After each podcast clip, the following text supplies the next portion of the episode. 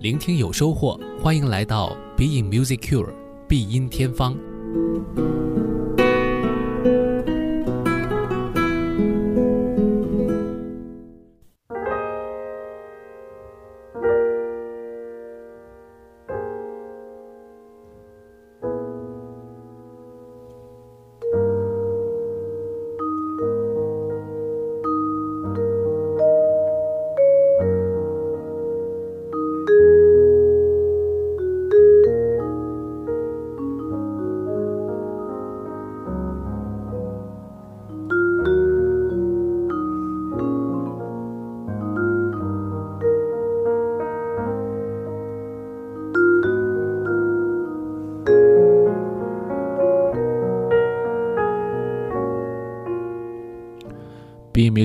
我是顾超，又到了我们一起聊音乐的时间。那么这周呢，我们的话题呢是音乐当中的调色板。交响乐啊，它有很多的可能性，那各种各样的乐器存在其中，既可以整齐划一，也可以呢各行其道，所以就交织出了各种各样的色彩。在历史上啊，很多的作曲家其实他们都突破了交响乐的。固有的一些模式，或者说已经有过的前人创作的一些经验，来找到自己的声音。其实啊，这个在任何的艺术类型都是相通的。文学家、美术家，他们都是通过很多现成的和以往并没有本质不同的一些素材，但是找到了属于自己的一种发表意见、观点和感受的方法。那么，在我们今天节目当中要聊的这一位呢，其实是一位。呃，很有超越性、前瞻性的作曲家，他叫做斯克里亚宾。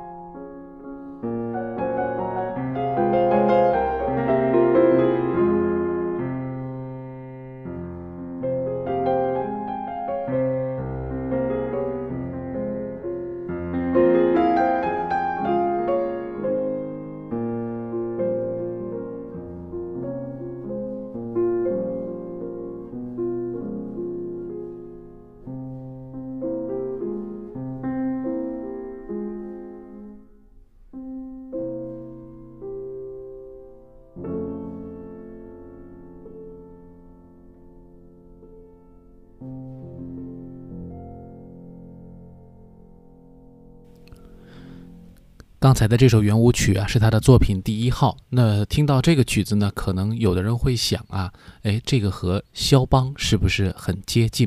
的确呢，呃，斯克里亚宾呢也有俄罗斯的肖邦这样的一个称号，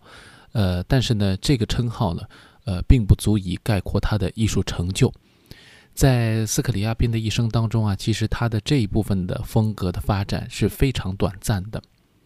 在之后呢，他呃就离开了这个肖邦的风格，转向了新的一种模式。那么在这当中，他做了很多的探索，也造就了一个非常不同寻常的一个人生轨迹。斯克里亚宾呢，他其实出生在一八七一年，去世呢是在一九一五年，正好呢是一个呃我们可以说世纪暴风雨的前夜吧。呃，正是这样的一个人生的轨迹啊。斯克里亚宾呢，其实已经过上了国际艺术家的生活。那么他常年呢在欧洲生活、旅行，并且修养，呃，获得了很多来自欧洲的灵感。那法国呀、瑞士啊，呃，这些国家其实对他来说都不陌生。他自己呢也在那边有一些住所。那斯克里亚宾呢，一方面他是一个俄罗斯出身的音乐家，但另外一方面他又在欧洲积极的活跃。他一方面呢是一位技巧卓著的钢琴家，在世的时候呢。音乐会很多，另外一方面，其实创作自己的作品才是他的人生的轨迹的核心。那斯克里亚宾的这个创作呢，在早期的时候的确受到了很多肖邦的影响，但是呢，随着他的这个视野渐开，以及整个欧洲的风气的不断的呃一个演变，那他也感知到了这个时代的召唤，呃，当然他也受到了瓦格纳这样的。非常具有革新精神的音乐家的影响。那在他的作品当中呢，有提出和瓦格纳相近似的一些观点，所以你听他后期的作品，会有很多连绵不绝的无止境的这个音乐发展。另外呢，还有就是用到了音乐动机，也就是说一些固定的音乐元素的不断出现，让你呢能够把这个音乐的剧情给续上。但同时呢，它也跟瓦格纳有着本质的区别，呃，在艺术理念、呃，戏剧理念等等方面啊，都有着很大的区别。斯克里亚宾相比瓦格纳来说，他并不喜欢用歌词、唱词来呃加入到音乐当中去，反而更希望呢是以纯音乐的方式来打动人。所以在他的作品当中，最主要的两个部分，一个就是我们刚才听到的钢琴独奏曲，另外一个呢就是交响乐的创作。在交响乐当中呢，他可以更好的发挥自己的所谓的想象力上面的专长，那么在天马行空当中去寻找呃更加合适的一种表达空间。在钢琴曲当中啊，哪怕是我们刚才听到的第一首，也已经感觉到它有一些不安的因素，不完全是落在了。肖邦的这种呃审美的这个套路当中，在最后尾声的时候，我们听到他好像提出了一个疑问，最后呢还是以一个非常精美的结局来结尾的，但中间已经有了一些波澜。那斯克里亚宾在呃整个欧洲进行这个创作活动的过程当中，也接受到了一些神智学和其他的哲学的影响，那么也对他的人生观和创作观都带来了一些变革。他的一生当中最大的一个理想呢，是在晚期的时候能够写下一部叫做《天启神秘》的作品。这个作品几乎融合了所有你可以想象到的感官上的这种呃传导，在一个很神秘的空间当中，他希望去完成这一次的呃演出。而这一次演出呢，呃，将会是一个非常呃伟大的综合的艺术表达形式，并且呢，由所有的人来参与其中去。感知艺术的这种召唤。当然了，很可惜的是，呃，他的这个各种条件所限啊，并没有达成。但是他很多的幻想，比如说把气味、嗅觉、视觉元素、戏剧表演等等啊，肢体表演都融入到这个音乐的舞台当中去。呃，不仅仅是一个音乐，音乐呢在这当中占据一个主要的篇幅，但是另外一方面呢，是成为一个非常重要的。呃，综合艺术的表达形式，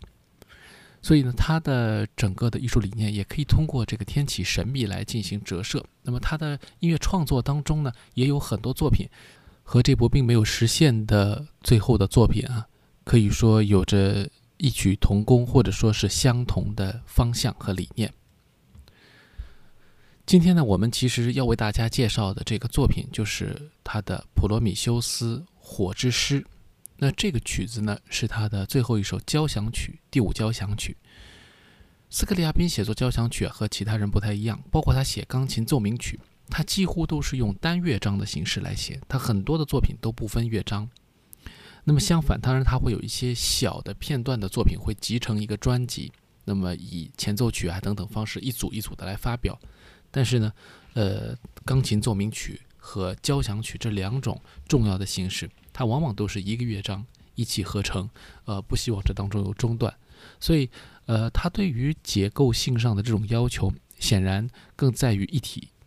啊，这个一体就是他的呃创作当中、哲学当中的一个非常重要的理念。那另外呢，我们一听到这个火之诗啊，就可能想到啊，这和色彩有关。斯克里亚宾是一个非常神奇的人，那么他呢自称自己可以在不同的音高、不同的和弦当中听到颜色，那么这种现象呢，其实现在也被认为是呃有这种生理的特殊性的可能的。那同时呢，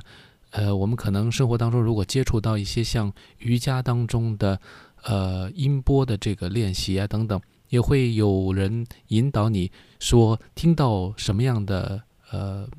冥想。啊，什么样的这个声音可以想象到某一种色彩？其实这个啊，当然有一些是呃以心理引导暗示为主，但另外一方面呢，也有呃像斯克里亚宾这样对于声音极其敏感的人，对于每一个音高、每一个和弦的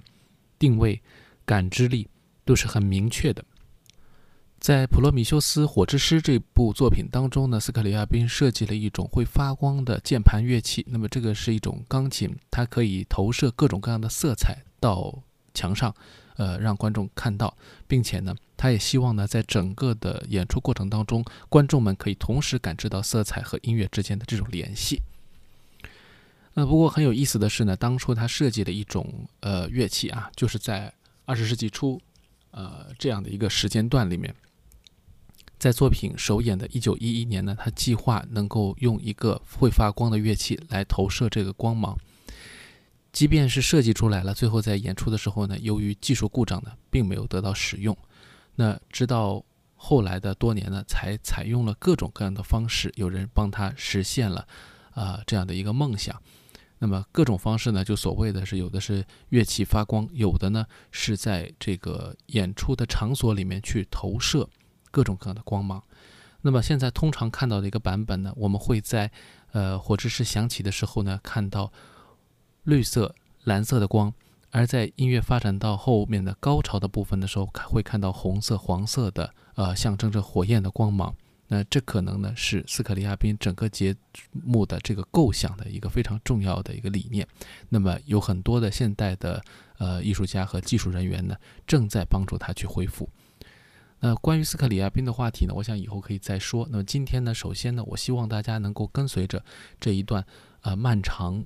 的音乐色彩之旅，去感受这个普罗米修斯火之诗它的完整的一个篇章。我也不希望去特别的去过度解读它。但是你在一开头会听到一些，比如小号啊、弦乐啊等等乐器，奏出一些有标志性的一个小的音乐元素。那么这一系列的音构成的这个元素，在后续会有不断的出现发展。那么这一点呢，呃，实际上和瓦格纳的主导动机的思想是有一致性的。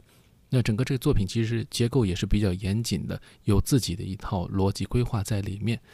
看到这个标题呢，大家很容易就会想到这个作品是跟这个神话有关的。的确呢，就是讲了这个天神下凡啊，偷到了这个火种，给到人间，点燃了这个世界。那大概就是讲这样一个故事啊，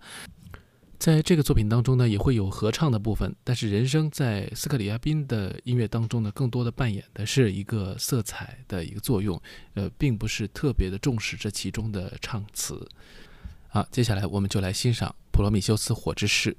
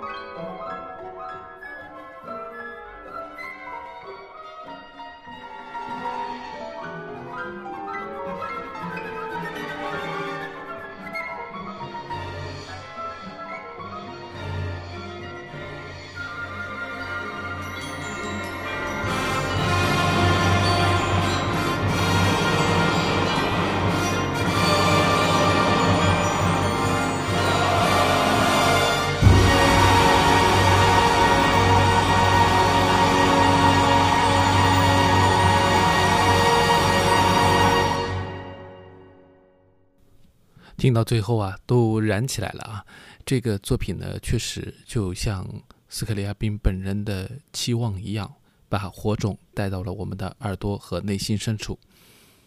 不知道你是否能够感受到这其中有色彩的出现？呃，不过呢，这个音乐的旅程本身也是非常奇妙的。那下期节目我们会继续来聊一下音乐当中的一些色彩，那聊聊作曲家们他们的调色能力。